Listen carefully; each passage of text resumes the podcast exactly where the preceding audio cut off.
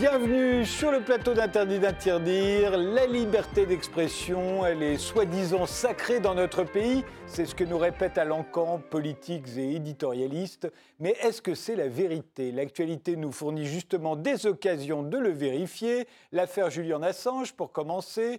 La suspension des comptes Twitter et Facebook de Donald Trump, ensuite. En tant que Français, comment réagissons-nous à ces deux cas? Et d'ailleurs, comment se porte la liberté d'expression de notre pays on a le droit, certes, de caricaturer le prophète Mahomet, mais a-t-on le droit de caricaturer la police ou la gendarmerie, par exemple? Notre liberté d'expression est limitée par les corps constitués, par l'État, par les associations, par les entreprises. Est-ce que c'est normal? C'est ce dont on va débattre avec nos invités. Le premier que je vous présente, c'est Denis Robert, journaliste, écrivain, documentariste. Vous êtes l'auteur de très nombreux livres depuis pendant les affaires. Les affaires continuent, c'était votre premier succès en 1996. Le dernier vient de paraître aux éditions Massot. Il s'intitule Larry et moi, comment BlackRock nous aime, nous surveille et nous détruit. Euh, on va pas se mentir, la liberté d'expression totale n'existe pas dans notre pays. Alors où est-ce qu'il faut la limiter, d'après vous, euh, Denis Robert? On a tous nos, nos, frontières, hein, euh, chacun. Alors autant que ce soit clair, vous les vôtres, vous les mettez où?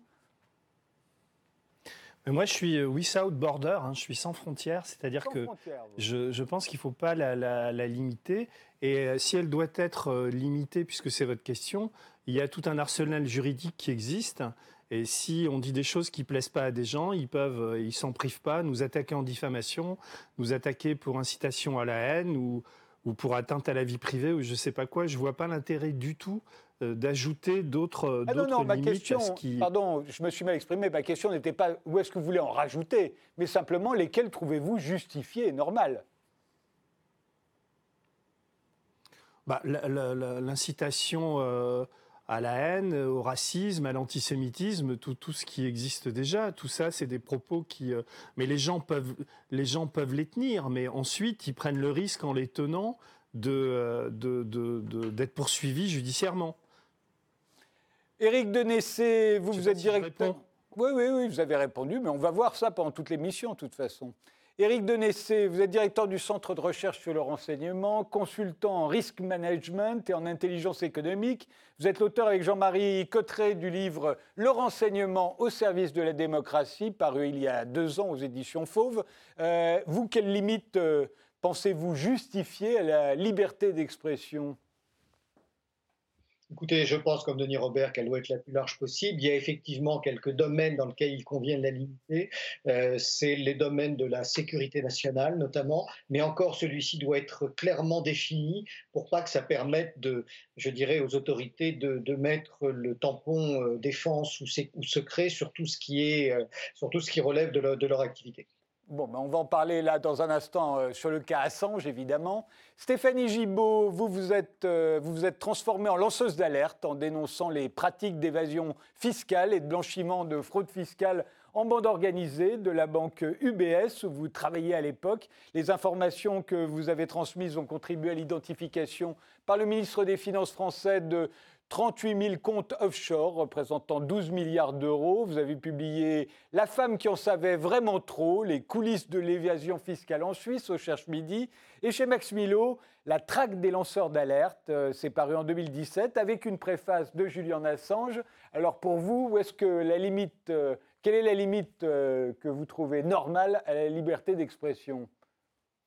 Mais justement, c'est tout le travail qu'on a fait avec les lanceurs d'alerte qui ont participé à la traque des lanceurs d'alerte pour savoir euh, euh, ce qu'il était important de dire ou pas. Et moi, j'estime que tout peut être euh, dit à partir du moment où c'est ni injurieux ni mensonger. Euh, on est protégé de toute façon par l'article 11 de euh, la Déclaration des droits de l'homme qui dit que tout, euh, tout, peut être dit dans le cadre de la loi. Donc, Mais il y a des tas d'autres choses que dit la Déclaration des droits de l'homme qu'on n'applique pas du tout dans ce pays, vous savez. Eh ben voilà. C'est bien la problématique. Drieux Godfredi, vous, vous êtes philosophe, vous êtes l'auteur de La réalité augmentée à l'ère euh, Wikileaks. C'était paru en 2011 et vous avez participé au, euh, au livre collectif Libéralisme et liberté d'expression, paru sous la direction d'Henri Lepage. Ces deux ouvrages sont parus aux éditions Texki. Euh, alors pour vous, où est-ce qu'il faut mettre la barre? Où est-ce qu'on doit limiter la liberté d'expression, sachant que presque personne dans ce pays ne veut qu'elle soit totale? Je, pense que la, seule conception euh, réellement cohérente de la liberté d'expression, c'est le free speech américain, c'est-à-dire une liberté d'expression qui est totale et qui ne connaît d'autres limites que l'incitation euh, directe au meurtre, par exemple, ou le fait de crier au feu euh, dans un théâtre bondé. C'est la seule conception qui est authentiquement cohérente et qui permet également de garder un débat public suffisamment riche. Parce qu'à partir du moment où l'on apporte une restriction pour tel ou tel aspect de cette liberté, il n'y a évidemment aucune raison que d'autres aspects de cette liberté ne soient pas, au nom d'autres valeurs ou considérations d'opportunités présentes, également érigées euh, et, de cette façon-là, morceau par morceau, on en arrive effectivement à une conception à tout le moins incohérente, je dirais, euh, de la liberté d'expression. Alors, en tout cas, vous êtes bien conscient que vous êtes un des rares euh, dans notre pays à défendre une liberté d'expression totale. mais on va le voir dans le détail. Commençons par Julian Assange. La justice britannique a refusé son extradition vers les États-Unis, où l'on veut le juger pour espionnage, mais pas par égard pour la liberté d'expression, hein, simplement euh, euh, en raison de son état psychologique. D'ailleurs, il est maintenu en détention. L'État français euh, n'a jamais manifesté le moindre désir de défendre la liberté d'expression de Julian Assange. Est-ce qu'il a eu tort? J'imagine, Éric Denessé, que, que vous pensez qu'effectivement, la liberté d'expression de Julian Assange doit être limitée. Écoutez, oui, il y a un cas légèrement différent entre Assange et Snowden.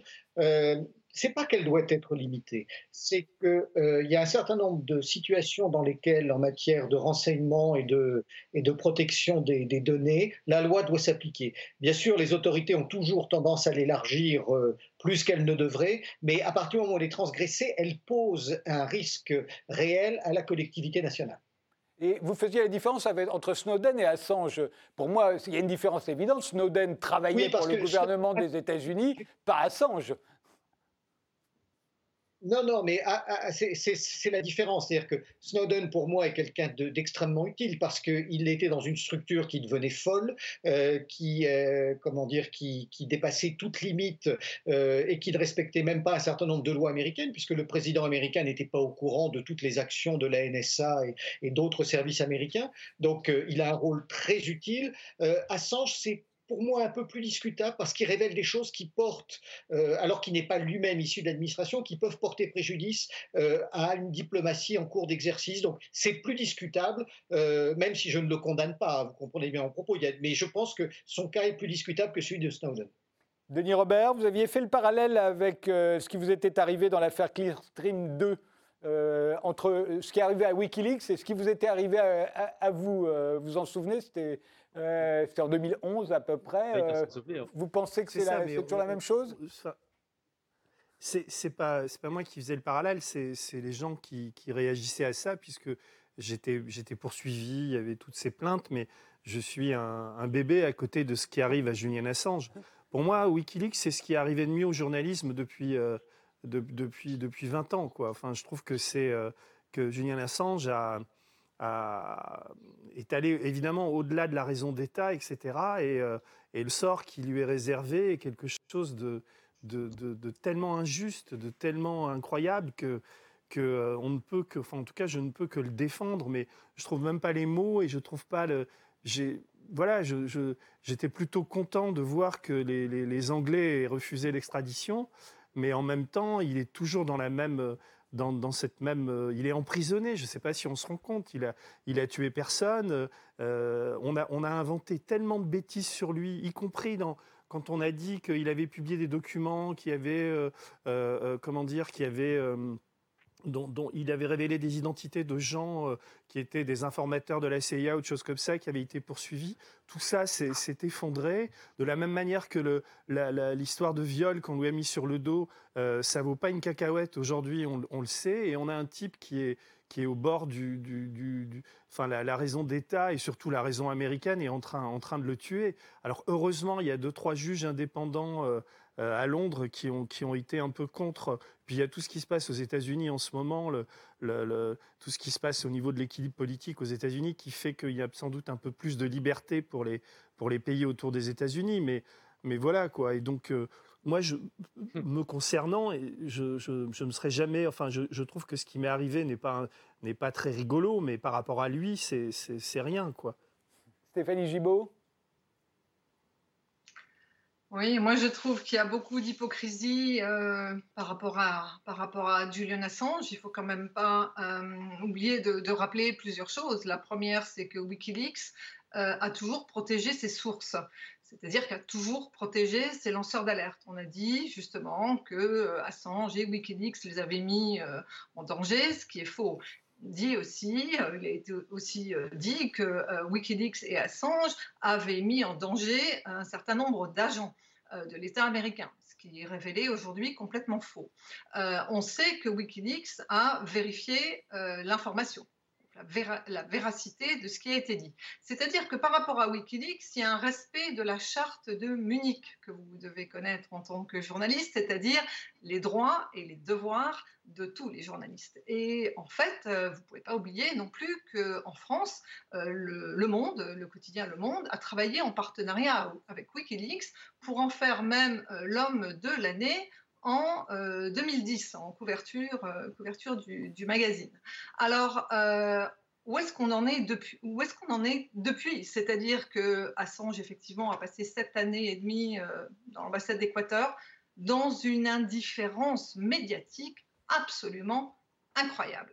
Alors, en 2017, quand j'ai publié la traque des lanceurs d'alerte, euh, publiée justement par Julian Assange, alors qu'en France, on n'arrêtait pas de parler des lanceurs d'alerte avec toutes les affaires qui se sont succédées, euh, la protection justement de ceux qui se lèvent dans l'intérêt général et le travail des lanceurs d'alerte et des journalistes, j'étais bien évidemment certaine que tout le monde soutiendrait le livre et tout le monde soutiendrait le fait qu'il ait été préfacé par Julian Assange. Et c'est là où j'ai compris justement que la liberté d'expression en France, elle est inexistante.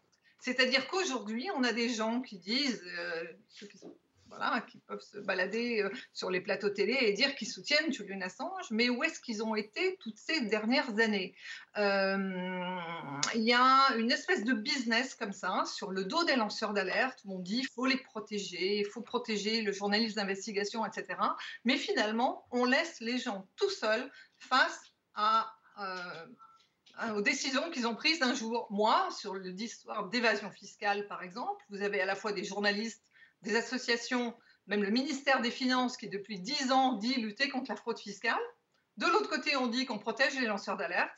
Et bien vous avez quelqu'un comme moi qui suis depuis 13 ans complètement abandonné par l'État français, alors que je dois être la seule lanceuse d'alerte qui ait travaillé pour Bercy sur ordre pendant plus d'une année.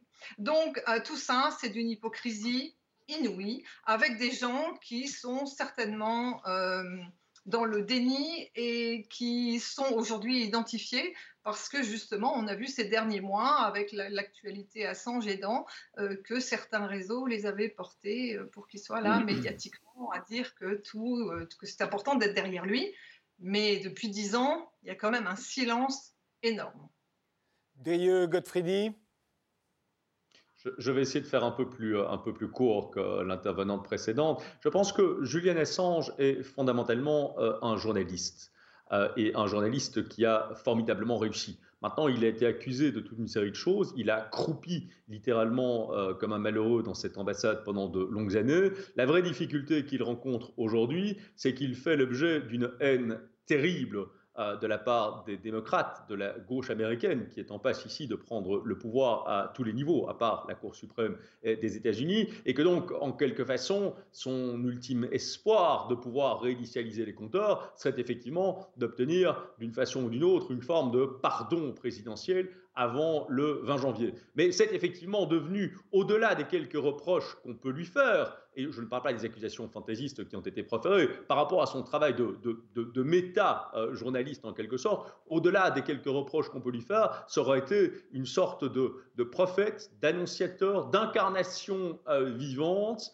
de, la naissance d'Internet et de ses capacités d'information, je dirais, de la population. Fondamentalement, la question à se poser, et j'en terminerai avec ça, est la suivante. Est-ce qu'on peut considérer que Julian Assange a contribué à informer avec des éléments d'information matériels et, euh, et, véritables la population? Il me semble que la réponse est évidemment oui. Il y a dans, sa personne, me semble-t-il, une authenticité de journaliste au sens le plus noble de ce terme, finalement, qu'on ne peut pas lui contester.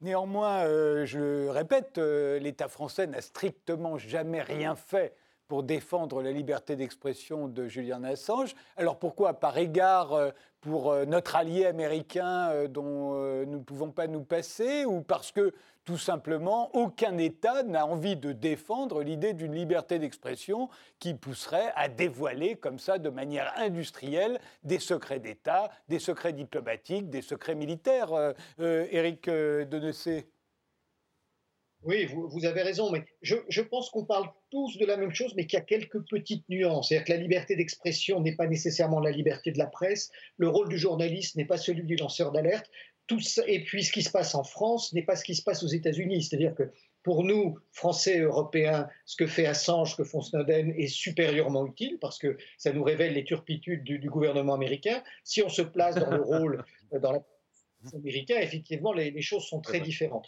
Euh, il y, a bien sûr des principes auxquels on adhère tous, mais leurs domaines d'application sont, sont, évidemment plus discutables. Mais moi, il y a un autre aspect que j'aimerais évoquer, c'est quand on parle de liberté d'expression et de liberté de la presse, c'est aussi le contrôle des médias. Aujourd'hui, il n'y a pas besoin nécessairement d'aller jusqu'à des actions en justice. Quand on voit en France que la plupart des grands patrons de presse sont dans la main du président Macron et qu'aux États-Unis, 93% des journalistes, c'est un sondage qui est sorti il y a quelque temps, 93% des journalistes se déclarent démocrates, comment peut-on penser qu'une liberté d'expression s'exerce euh, régulièrement? Voilà, je, pense que le, le problème a quelques facettes qui juger dans leur globalité. Denis Robert, un mot sur ce sujet? Oui, je, pensais à ce sondage euh, qui date, je, crois, de l'année dernière. Je crois que c'est Reporters sans frontières, où euh, euh, le, classement des, pays en matière de liberté d'expression, la France était 34e, je crois. Et l'autre chose, c'est que la, télé, enfin, sur les, les télévisions d'info continue, qui était la préférée des Français, c'était BFM dans ce sondage, et c'était celle où les, Français savaient qu'il y avait le plus de conneries qui étaient dites et le plus d'erreurs. Mais malgré ça, euh, ils, faisaient quand même une, grosse audience. C'est sérieux. Enfin, j'ai plus les. On peut retrouver ça assez facilement sur Internet. Et je rejoins ce que disait mon, le, précédent invité, c'est-à-dire que euh, euh, la, France est un, est un drôle de pays quand même. Enfin, c'est mon pays. Et, et, je, suis passé par des. J'étais longtemps journaliste à Libération. Après, j'ai écrit des livres. Après, j'ai repris une télévision sur Internet. Et donc euh, là, je suis en train d'en recréer une qui, va démarrer bientôt. Et donc, c'est un sujet qui, pour moi, est, vraiment important. C'est-à-dire que euh, politiquement, là, on nous, présente le, scénario comme déjà écrit pour, euh, pour 2022. Et, tous les médias, même si on interroge chacun des journalistes amis ou, même relations qu'on peut avoir, ils vont vous dire mais moi je travaille à, France Télévisions, je ne suis pas emmerdé, je travaille à France Inter, je me sens libre, ou je travaille à, BFM, ils me le diront pas, mais on voit bien qu'il y a ce discours-là, même chez, les, chez, des, journalistes du Monde, de l'Express, etc. Moi j'ai des copains partout, on parle avec eux, et donc c'est toujours un sujet sensible parce que je suis, suis pas du tout moi pour, pour dire que euh, comment dire, pour jeter le bébé avec l'eau du bain. Quoi. Je, sais bien qu'il y a des tas de gens qui essaient de faire le boulot dans ces boîtes, mais, mais quand même, il y, a une, il y a une vérité là. Vous avez euh, euh, Truth is not a crime sur votre, sur votre plateau. Donc il y, a il, y a une, il y, a une, vérité qui est quand même celle qu'en France, 80, enfin, je ne vais pas faire de stats, euh, mais 90% des médias appartiennent à des milliardaires et que les gens qui nous payent, qui payent ces journalistes induisent forcément des, contenus, induisent des autocensures et, et, fabriquent.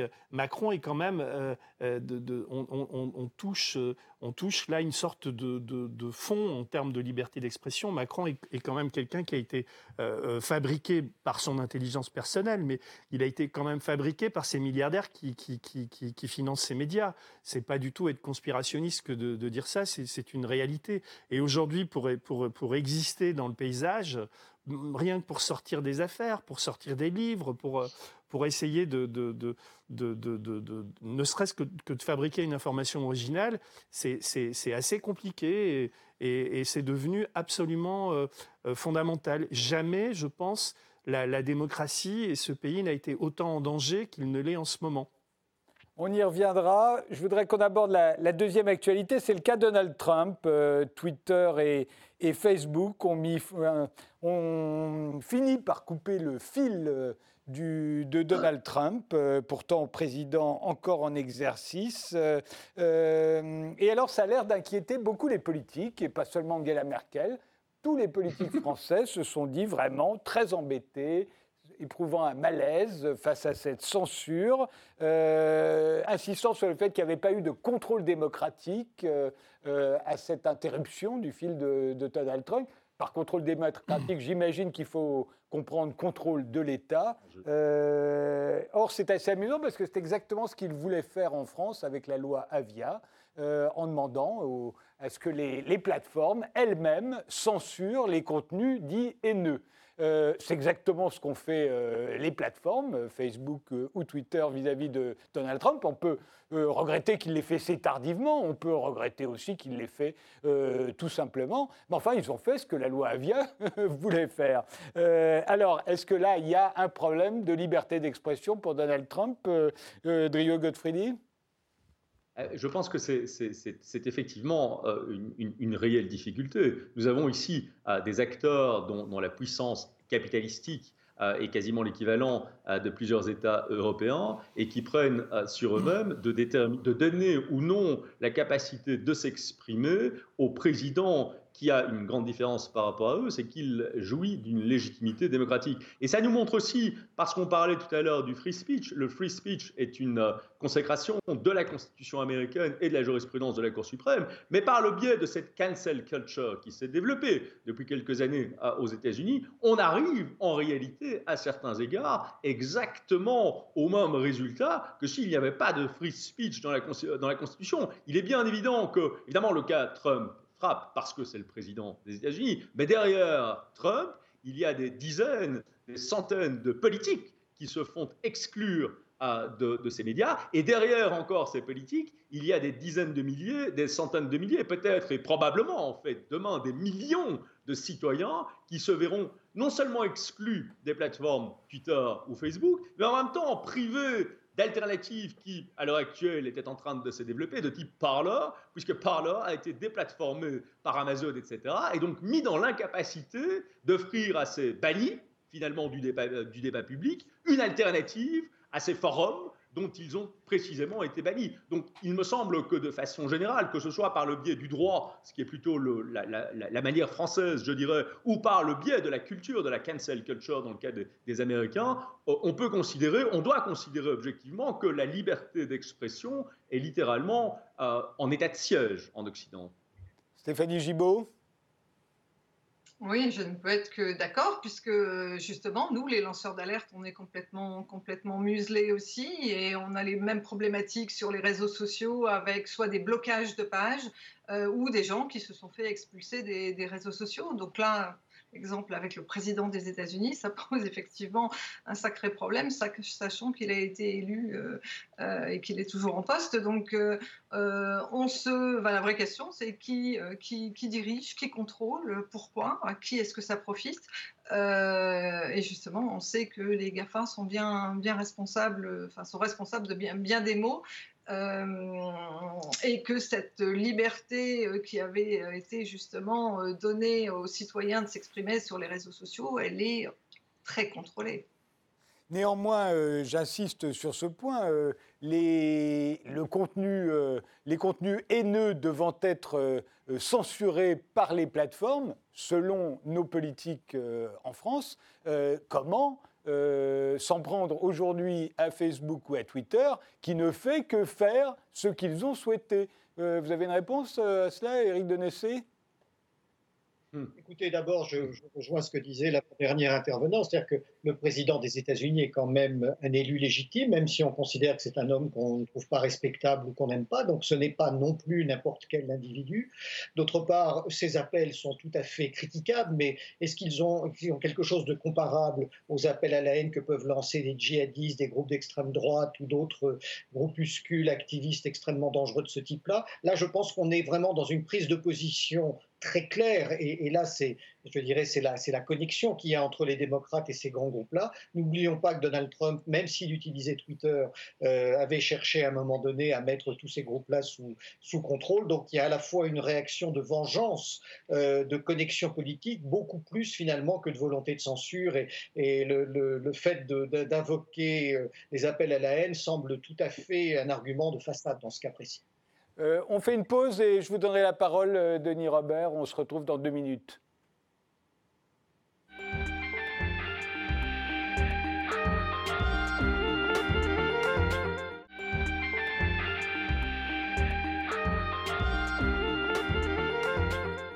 On continue ce débat sur la liberté d'expression avec Denis Robert, qui est journaliste, avec euh, Éric Denessé, qui est directeur du Centre français de renseignement, avec Stéphanie Gibault, qui est lanceuse d'alerte, et Drieux Godfriedi, qui est philosophe.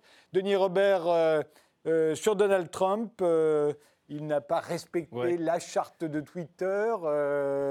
Twitter l'a suspendu. Il est président des États-Unis. Est-ce qu'il doit être jugé différemment des autres? Et est-ce que c'est limiter sa liberté d'expression euh, que, de, que de le suspendre? Mais on n'a pas, on n'a pas, on n'a pas à laisser euh, à, Facebook, Twitter ou à, n'importe quelle société privée et commerciale le, soin de décider ce qui est euh, ce qui fait ce qui, ce qui est de la liberté d'expression. C'est quand même aux politiques et aux, euh, aux citoyens à, décider de ça. Je trouve, je trouve qu'il y a tellement d'hypocrisie dans ce débat. D'abord, moi, je, je, suis choqué que Twitter censure Trump quoi que quoi qu'on puisse penser de lui. Et je suis d'autant plus choqué qu'ils font ça, ils font ça en fin de parcours, en fin de règne. C'est-à-dire que il n'y a pas grand risque. Ils doivent, ils doivent renvoyer des ascenseurs puisque les démocrates arrivent au pouvoir et qui commencent à se poser des questions parce que euh, au, sein du parti de, démocrate et même Joe Biden va sans doute euh, euh, lever des impôts contre eux. Enfin, il y a un, débat qui commence à s'instaurer aux, aux États-Unis. Donc je, pense que ces gens-là, en tout cas les dirigeants de ces, multinationales, commencent un tout petit peu à flipper et ils envoient des gages comme ça. Quoi. Quant à la France, alors là, je, je trouve que la loi Avia est dans toutes les, dans toutes les, ignominies de ce gouvernement, la violence des gilets jaunes, la, protection de la police, etc. La loi Avia, en termes, en termes d'hypocrisie politique, je pense que c'est une des choses que le, gouvernement Macron a fait de pire. Parce que, et, j'ai été, je, je, parle à, dessein parce que j'ai j'ai vraiment été victime de, de, de, ça en étant aux médias. J'ai fait plusieurs éditos dans lesquels euh, je, m'en suis pris, enfin, mais je, je, n'attentais à aucun moment, à aucun endroit à la haine ou à la violence, euh, et j'étais absolument pas diffamatoire. Simplement, j'essayais de raisonner sur des éditoriaux qui duraient une vingtaine de minutes en utilisant des images, d'ailleurs de, films. J'ai même utilisé un moment des extraits d'Orange Mécanique, par exemple, pour faire un parallèle entre la violence policière et ce qui se passait en France. Et il y a eu des plaintes de militants de la République en marche qui ont été adressées à YouTube en l'occurrence, et mes éditos à trois reprises ont été censurés. Et, je, l'ai vraiment très, très d'un point de vue personnel, je l'ai très mal vécu. Et en plus, si vous voulez, ça, a mis en danger l'économie du, média que, que, je représentais à, l'époque. Donc le, média vit de dons, vit de, de, chaque fois que je faisais des éditos qu'on fait des, émissions qui fonctionnent, les gens ont envie de les soutenir. En, nous censurant, ils, ils mettaient en danger tout l'outil et en utilisant, parce que évidemment évidemment, cette histoire de, haine, la haine est, très indéfinissable juridiquement, on le sait tous.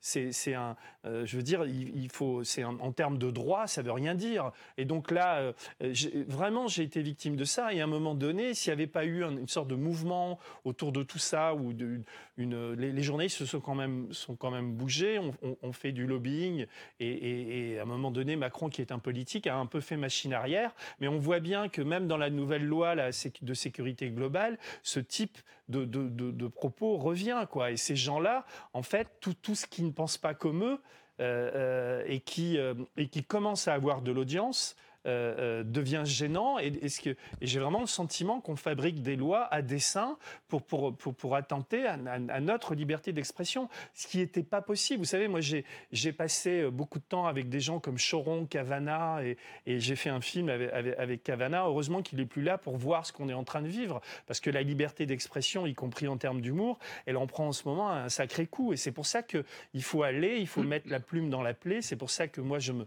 je repars au combat avec Blast là le média qu'on va lancer, parce que ça me semble vraiment très important. J'aurais autre chose à foutre aujourd'hui. Hein. Je pourrais écrire des livres, euh, refaire des documentaires, choses que je sais faire, mais je, pense que la, démocratie est vraiment en danger et qu'on a un rôle à jouer. Pas du tout un journalisme militant, parce que moi je suis pas un, suis pas un idéologue, mais je pense qu'on a besoin de journalisme aujourd'hui, plus que jamais. Alors on le sait, euh, on a le droit de caricaturer le prophète euh, Mahomet, euh, mais pas les corps constitués en France. Est-ce qu'il est normal qu'on ne puisse pas caricaturer la gendarmerie?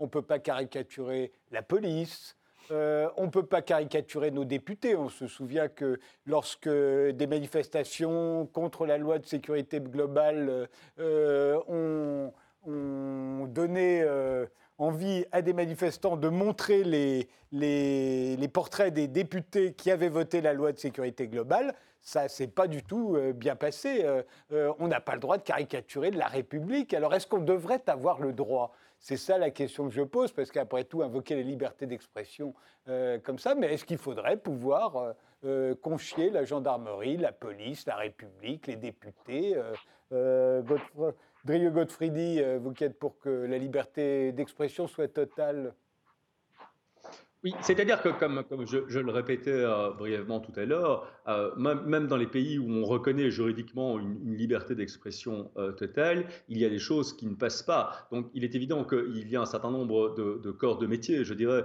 de corps professionnels qui sont plus exposés, exposés, je dirais, à la violence que d'autres.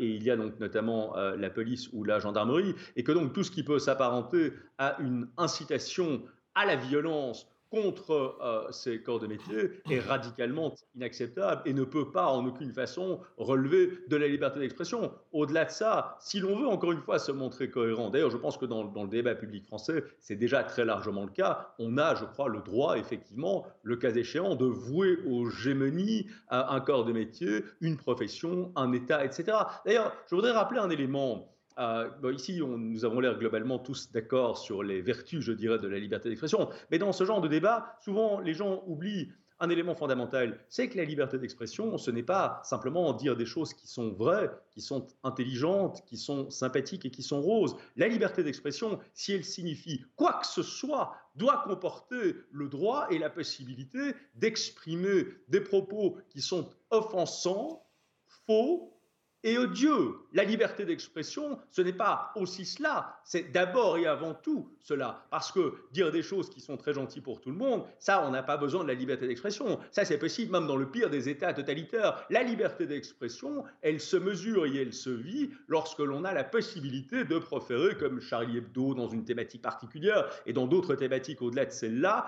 des propos qui sont effectivement odieux ou offensants pour une partie de la population. Rappelons-nous qu'en Occident en tout cas, et en Europe en particulier, la liberté d'expression s'est en grande partie construite avec la possibilité de ridiculiser et de tenir des propos désagréables et franchement offensants à l'égard de la religion catholique. Revenir sur ce type de possibilité serait évidemment une régression de civilisation. Et dire qu'il ne faut pas offenser. Le problème, c'est qu'encore une fois, quand on met le doigt dans ce type d'engrenage, donc dire par exemple que la liberté d'expression doit s'arrêter à l'offense qui serait faite à autrui ou certaines communautés, etc. Mais tout est offensant notre débat est offensant pour certains euh, euh, tenants de la, euh, religion à 100%. Tout est offensant. Il y a toujours un segment dans la population qui sera offensé par les propos qui sont tenus par un autre segment. Donc dès lors que l'on rentre dans cet engrenage, il n'y a plus de logique qui permet de se, de se prémunir d'une réduction à finalement très peu de choses de la liberté d'expression.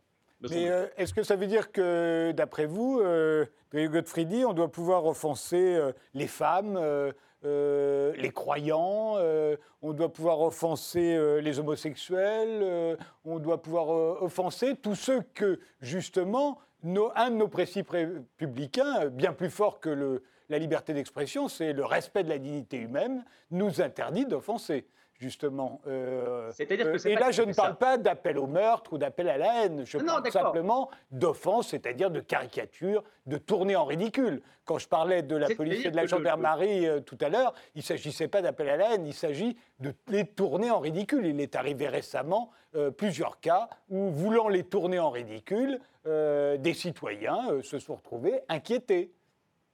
Oui, je pense que c'est effectivement une erreur. Maintenant, il faut se rappeler qu'historiquement, en droit, le principe de la dignité humaine, ce n'est pas le principe d'être protégé contre la critique, euh, fut-elle caricaturale, fut-elle offensante. Quand on parle de la dignité humaine dans la, dans la, dans la jurisprudence constitutionnelle, je dirais occidentale, il s'agit de prémunir la personne contre une arrestation arbitraire, contre la torture et les traitements dégradants. Je pense qu'il faut quand même faire, être capable de faire la part des choses. Il n'est pas indigne pour un être humain de... Vous savez, il y a une grande partie de la presse française qui s'est construite sur le principe même de la caricature. La caricature, par définition, peut être considérée, et, le sera le plus souvent comme offensante par celui qui en fait l'objet. Le canard enchaîné eh, n'existerait pas si la caricature était, euh, euh, était interdite. Or, la caricature, encore une fois, je, pense qu'on euh, on n'échappe pas à cette vérité qu'il n'y a pas de liberté d'expression si celle-ci ne comporte pas la possibilité de tenir des propos qui sont offensants, voire qui seront considérés comme odieux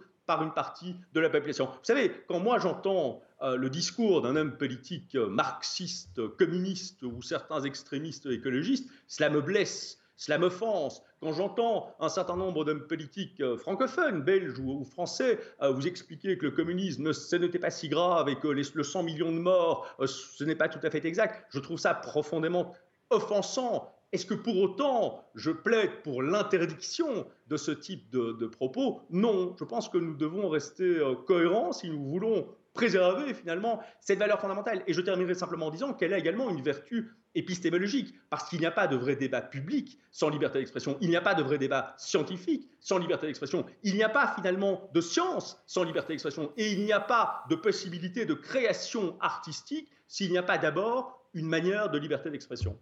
Stéphanie Gibault, vous êtes d'accord? En fait, c'est ce qu'on a essayé de, de, dire les uns les autres avec nos alertes.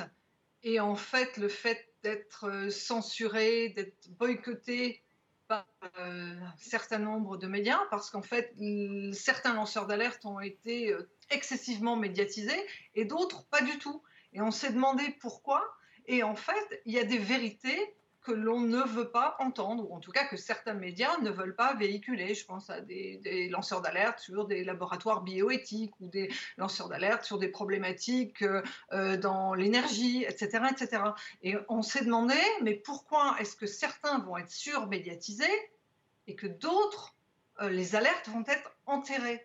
Donc vous voyez bien qu'en fait, ce débat sur la, liberté d'expression, c'est quelque part euh, une hypocrisie inouïe de penser qu'on puisse être libre de parler, puisque certains ne veulent même pas qu'on. Enfin, certains, les, médias qui sont là pour euh, véhiculer justement les informations qui leur viennent de, personnes comme moi, qui sont ce qu'on appelle des, insiders dans des entreprises, on n'en veut pas. Donc, euh, oui, il y, a une véritable. je ne sais pas si c'est à la fois de l'incompétence ou si c'est parce qu'en fait tout ce qu'on a essayé de dire, il y a une arme terrible qui est euh, ce qu'on appelle les, plaintes baillons. Euh, vous savez, les plaintes euh, au tribunal pour les plaintes en diffamation, pardon, et qu'en fait elles sont toutes utilisées justement pour nous, pour museler tout ce qu'on a dit. Donc c'est pour ça que c'est très compliqué d'aller s'exprimer, même avec la vérité et même avec les preuves de ce qu'on dit.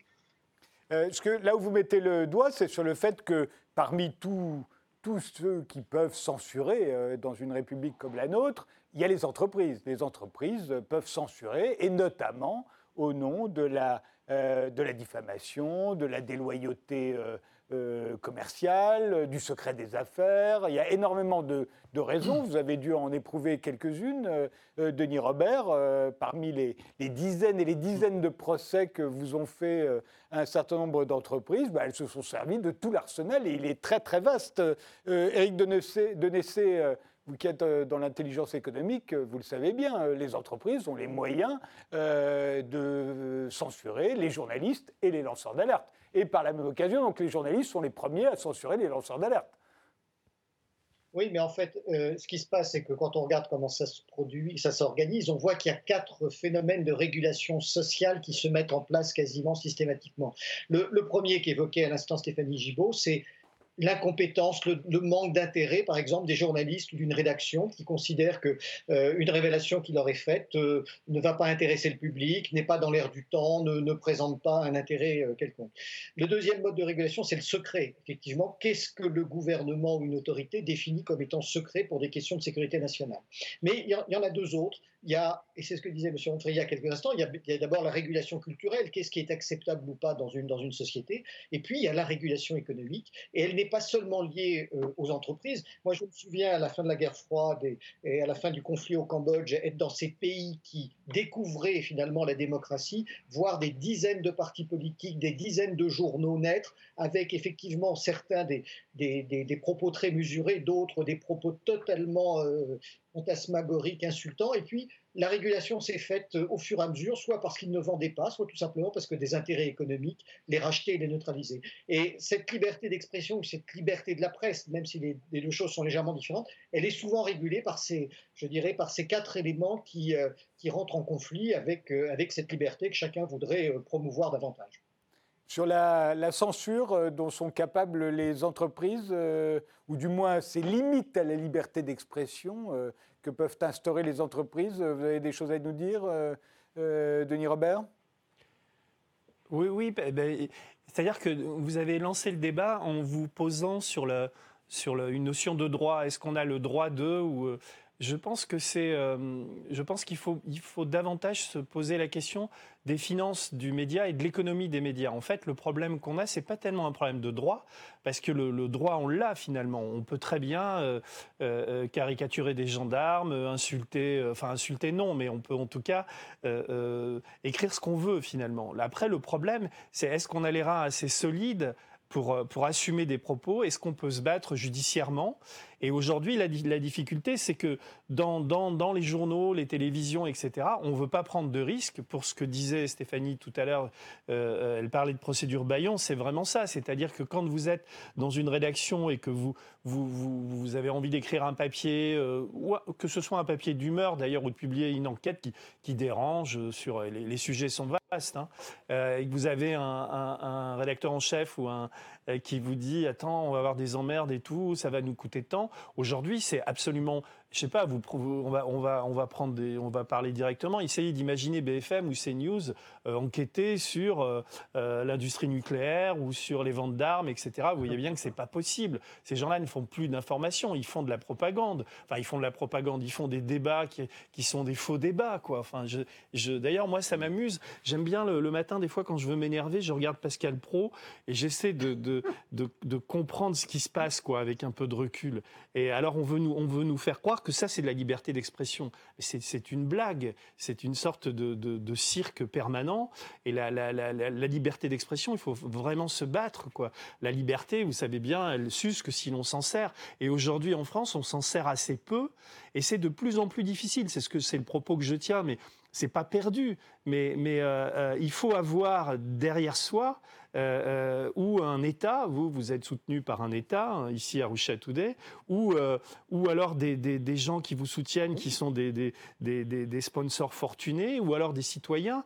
Mais vous voyez bien que les grandes télés, les grands journaux, etc., qui appartiennent à Lagardère, à Pinault, à Arnaud, etc., ils iront jamais enquêter sur des sujets qui fâchent. Et donc la, la, la, la liberté se réduit, la liberté c'est davantage donc un problème d'économie. Ces gens-là, c'est pour ça que la France est si mal lotie je trouve qu'on informe mieux, même si c'est compliqué aux États-Unis, où on, il y, a des pays où ça se passe quand même un peu mieux. En Espagne, je trouve que ça se passe un peu mieux. Je trouve que en Scandinavie, ça se passe un peu mieux. Enfin, pour ce que j'en connais, quoi. Et donc, c'est une bataille permanente, quoi. Et il n'y a rien de pire quand on se lance dans son combat, dans ce combat, d'être face à des aquabonistes ou, ou, avec des gens qui essaient de vous, vous dire, mais t'es fou de te lancer là-dedans ou euh, euh, ça sert à rien. Ou mais si ça sert, parce que sinon, là, demain, on a ou Le Pen ou Macron qui vont qui vont faire leur comeback, enfin leur comeback, qui vont poursuivre leur entreprise de de enfin de, vous voyez ce que je veux dire, quoi, qui nous, on devient décérébré par rapport à tout ça, et, on est comme des animaux. Euh, euh, avec des réflexes quasi pavloviens. Quoi. Il, y a, il y a très peu d'espace. Et euh, c'est compliqué de créer des espaces. Et je rejoins complètement ce que disait. Ce que, ce que... le problème de. Enfin, c'est pas un problème, elle est, elle est bien cette émission, mais on est en gros tous d'accord. C'est ça qui est bien. Mais en même temps, il y a, il y a quand même un, un, vrai danger. Il y a une vraie difficulté en ce moment. C'est, c'est, c'est, et, et, demain, si on. Là, on l'a vu. On, je ne vais pas être trop long, mais on a vu aux États-Unis quand même, parce que je, on a dit oui, euh, euh, ce qui s'est passé au Capitole, finalement, la démocratie a tenu, etc. Mais bon. Euh, euh, quand Philippe Ross écrivait ça dans ses bouquins, on disait oui, mais c'est de la fiction, ça n'arrivera jamais. On n'était pas loin quand même d'un truc assez catastrophique, quoi. Et pourquoi en France ça n'arriverait pas? Euh, Si tous les journalistes démissionnent ou restent dans, leur cocon, ça peut arriver. Dario Gottfriedi?